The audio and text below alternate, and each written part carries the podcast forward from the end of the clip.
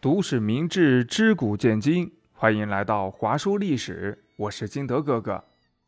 这些天呀，一直有小朋友和大朋友发私信问我，嗯，金德哥哥，你的故事怎么没有更新了呀？其实呀，我的故事一直在更新哟，是全新专辑《金德哥哥讲三国》。这个专辑现在一天更新两集，是金德哥哥。根据《三国演义》原著，结合评书还有民间传说，重新给大朋友和小朋友们编写讲演的故事。为了让大家听懂并且明白每个人物的心理，里面结合了相声的包袱、小品的台词、流行的京剧、经典的歌曲，还有戏曲的穿插，来让三国的故事更加的好玩。VIP 免费听哦。希望大朋友们、小朋友们多多的支持呀！好了，咱们言归正传。前几期呀，咱们讲到了春秋时期的故事，今天我们再来给小朋友们说一下战国的事情。话说这春秋有五霸，战国有七雄，光是从这两个数字上来看，咱们就能知道这战国比春秋更乱。如果说春秋是为了荣誉而战，那么战国就是妥妥的为了生存而战了。比如呀，上一集咱们讲到了越王勾践卧薪尝胆的故事，那就是一个国家把另外一个国家灭掉的故事。就在这个时候呢，山西老晋家也出事儿了。怎么了呢？前面咱们也都知道，老晋后来成了春秋五霸之一。想当大哥，那么手下一定得有小弟呀。老晋这也不例外，他下面有六大门派，分别是韩、赵、魏、范、智、中行氏。本来呀，这六大门派相处的还挺好，哎，非常的和谐。可是呀，智家老大智伯瑶从小就是多吃多占，吃柿子就捡软的捏。鼓动怂恿韩赵魏一起把范家和中行氏这两大门派给灭了。又过了几年呢，这老家伙又闲不住了，非要让韩赵魏他们三家各给他一百里的土地和人民。老韩家和老魏家不想惹事儿，就听话照做了。但是老赵家骨头硬啊，什么你老智家我就得给你地盘啊啊！你这不就是抢劫吗？我们老赵家不能向黑恶势力低头。智伯瑶一看，呀呵，你这个小赵竟然敢不听我的话！行，你这是敬酒不吃吃罚酒。于是他联合韩家、魏家一起来攻打赵家。赵家就是再厉害，也抵挡不住三个门派的围攻啊！没办法，赵家就退守到了晋阳。也就是今天的山西省太原市，而智伯瑶他们一连攻打了两年都没有攻破晋阳城。这一天，智伯瑶憋得实在是难受啊！可不是嘛，这么多人每天都要张嘴吃饭呢，这上哪儿找这么多粮食去呢？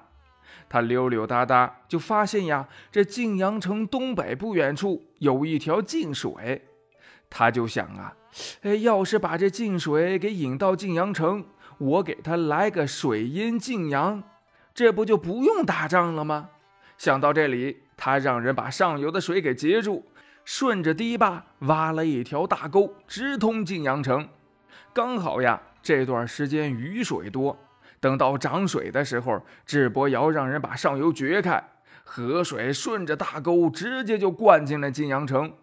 这晋阳城里的老百姓可遭罪了，房子都给泡了，只能在房顶上躲避。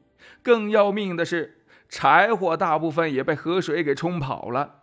那时候又没有什么饼干呀、面包啊，只有大馒头、窝窝头，还不一定每家都有呢。老百姓这个气呀，一心想要跟智伯瑶拼命，连一点投降的念头都没有了。再说这智伯瑶见晋阳城被淹了，他还挺得意的，邀请韩家和魏家的老大来看海景呢。结果韩家、魏家看完，背后直冒冷汗。为什么呢？原来呀，他们的都城隔壁也有一条河。他们心想啊，要是哪天智伯瑶给他们来个水淹城池，那可怎么办呢？但是呀，这智伯瑶却没发现，还一个劲儿的嘚嘚呢。就在当天晚上，赵家的谋士张梦谭就偷偷的溜出了京城，来找韩家和魏家的老大。张梦谭这口才真是好啊，一通白话就把韩家和魏家都给说叛变了。第二天晚上，智伯瑶还正做梦呢，忽然听见外边一阵的沙喊声，他疼的就从床上蹦了起来，扑通，可就掉进了水里。他赶紧抹了一把脸上的水，仔细一看，呵，自己军营也被淹了。哎呀，这哪儿来的水呢？哦哦，我明白了，哎，这是雨水太大了，进水倒灌过来了。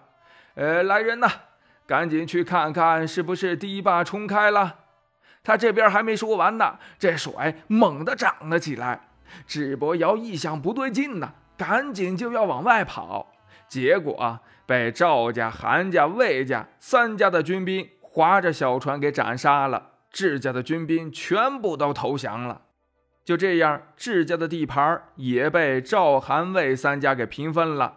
不仅如此，三个杀红眼的小弟，一个回手掏，把老大老晋家的地盘也给平分了。